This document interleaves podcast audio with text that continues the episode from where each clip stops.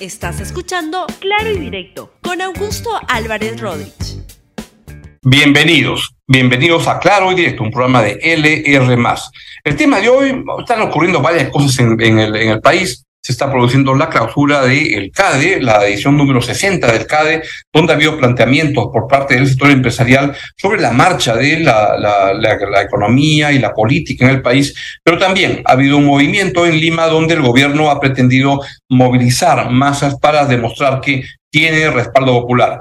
De eso vamos a conversar en este programa que se llama La Captura de Lima. Vamos a, con la, la, noticia y este programa, más que la opinión, privilegia la información. Y estamos con Yanela Aguirre, desde el centro de la ciudad, está en la avenida Bancay, y nos cuenta todo lo que está pasando con la marcha de Lima, la captura de Lima que pretende el presidente Pedro Castillo. Yanela, muy buenas tardes. Adelante, por favor.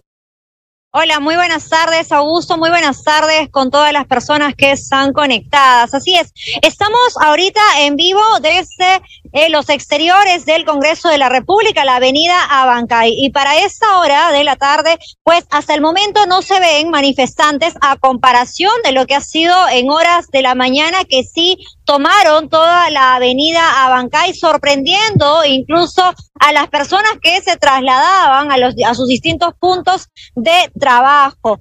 Allí podemos ver en imágenes cómo llegaron entonces estas personas con pancartas desde distintos puntos, desde el interior de nuestro país. Cabe señalar que ya desde el día de ayer, en horas de la noche, se ha enrejado los principales accesos hacia el centro histórico de la capital, tanto de Palacio de Gobierno, asimismo también los alrededores del Congreso de la República.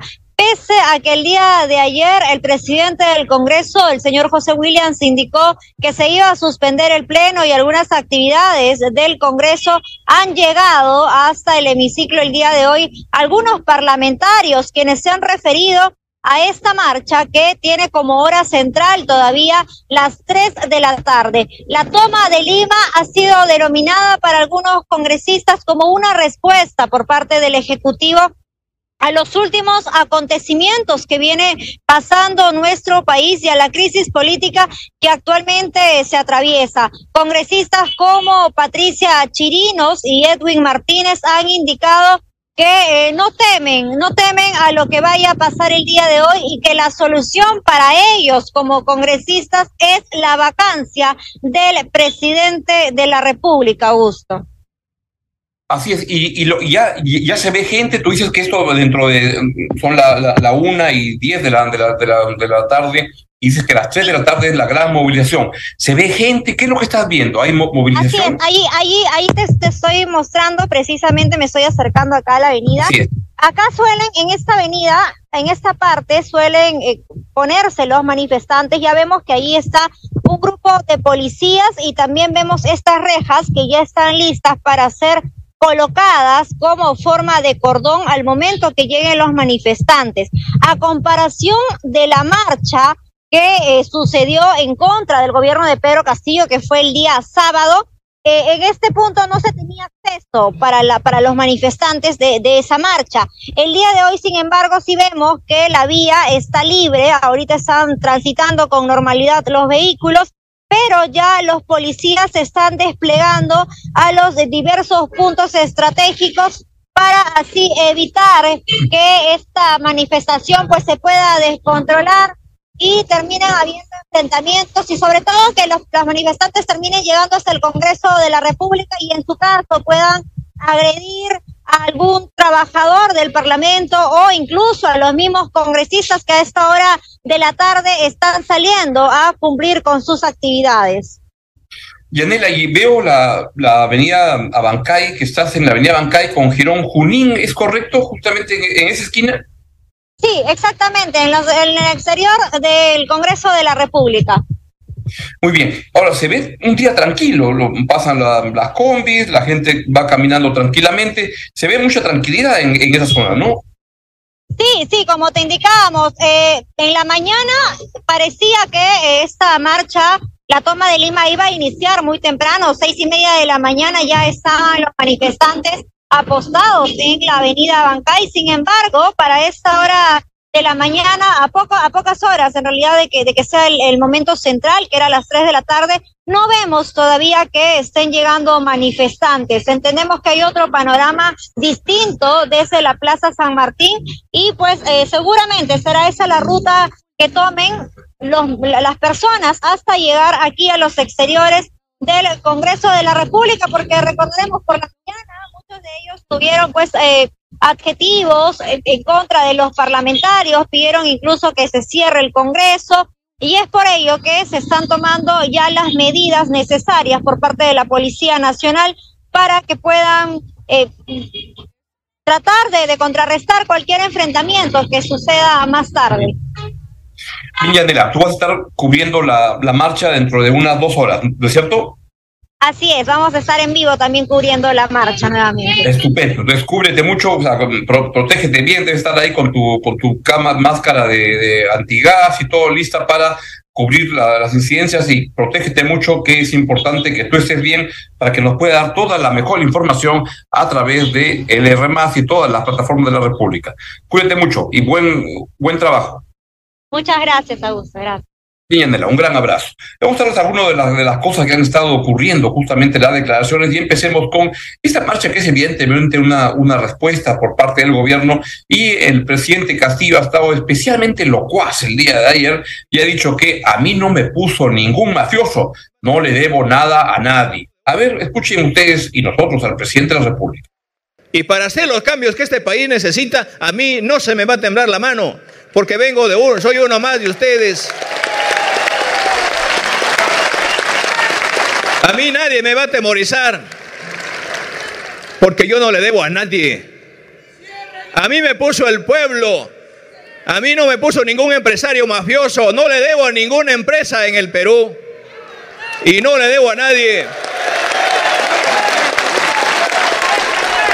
Yo me debo a ustedes.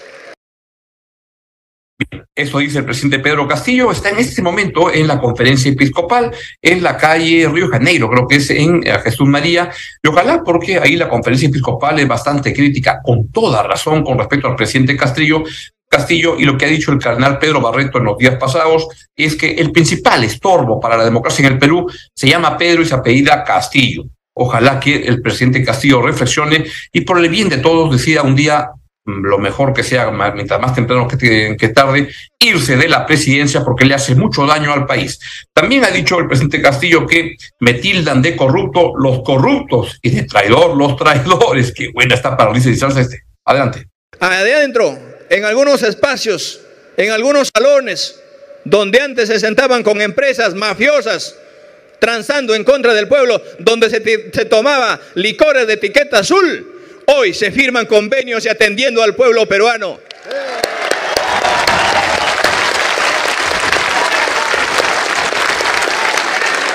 Y las que nos tildan, ¿quién nos tilda de corrupto? Los corruptos.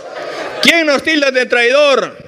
Los traidores. ¿Quién nos tilda de incapaz? Los incapaces. Qué gracioso, qué gracioso presidente de la, la, República, de verdad que como guionista de programas cómicos le iría mejor. Y también ha dicho que si ellos se lo han frito, ellos se lo comen.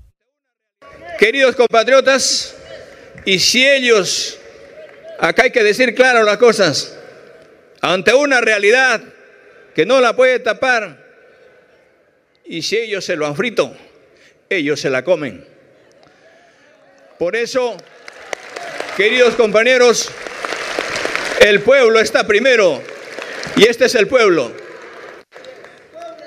Y cuando aparecen a hablarse, habla siempre del pueblo. ¿Y dónde está el pueblo? Este es el pueblo. Ay, Pedrito, Pedrito, que maximiza la cantidad de palabras por unidad de idea. Y también ha dicho el presidente que sobre las marchas ha dicho que va a deslindar con que infiltrados que hacen quedar mal a los dirigentes y autoridades. Escúchase al señor presidente de la República. Compañeros, este gobierno es totalmente respetuoso. Es respetuoso no solamente para que la población, los señores, los ciudadanos se manifiesten, se movilicen, pero con todo respeto. Y se manifiesten y se movilicen pero también hay que delindar con ciertos infiltrados en las movilizaciones que hacen quedar mal a la autoridad y a los dirigentes. La movilización, el derecho a la protesta y el derecho a la huelga tiene que ser un derecho constitucional. Lo dice la propia Constitución. Y concerniente a lo que este pueblo necesita, a los derechos reivindicativos, laborales, emprendedores, empresariales, pues yo debo decirles que ustedes están en su plena facultad, en su pleno derecho Bien, y el presidente de la, República, que tiene como eh, principal asesor, el que organiza, el que orquesta todo esto, que es el premier Aníbal Torres, este, pues trata de distraer a la opinión pública para ver cómo elude las investigaciones tan sólidas y la denuncia que hay sobre él, con pruebas muy, muy contundentes de que, como les digo, según lo que la Fiscalía ha hallado, ha encontrado, es que el señor presidente de la República es un ladrón, él, su familia, su hija, su esposa, sus cuñados, sus primos, su parentela completita. Llegaron a la Palacio de Gobierno diciendo que representaban al pueblo, pero llegaron a robar. Y justamente escuchemos al señor Premier, presidente del Consejo de Ministros, Aníbal Torres, diciendo que el Perú está sujeto a la dictadura de la ignorancia. Y lo dice que luego que el presidente del Congreso, el señor Williams, le rechazó, dijo que no corresponde, como que no corresponde su pedido de cuestión de confianza sobre la cuestión de confianza, porque eso ya lo determinó el uh, Tribunal Constitucional que no procede. Pero escuchen al, uh, en su mejor verbo al Premier Aníbal Torres. Nosotros hemos presentado una comunicación el día de ayer al Congreso de la República, diciéndole que vamos a concurrir a plantear la cuestión de confianza. La cuestión de confianza no está planteada. Todavía no hay cuestión de confianza. Pero el gobierno ya declaró inadmisible a una cuestión de confianza que no existe. Ha declarado la inadmisibilidad de la nada. ¿Pero a qué se debe eso? Se debe eso no a que recibimos una calidad de educación que realmente es de última calidad. Porque si bien es cierto el señor presidente del Congreso de la República o la mesa directiva pueden no conocer esta materia, pero para eso contratan asesores. Y cómo todas estas personas pueden hacer esa barbaridad. Pero el Perú está sujeto a eso, a la dictadura.